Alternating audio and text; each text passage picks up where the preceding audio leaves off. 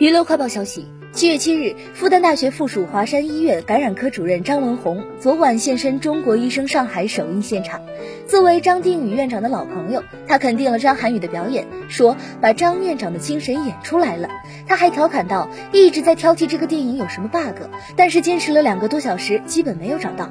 他表示，医生的电影非常难拍，因为医生的角色过于复杂，展现的像神一样，大家不要看；展现的像普通人一样，大家也不要看，因为现实中的医生都没有那么帅。他夸各位主演把医生的美丽、英武、帅气给拍出来了。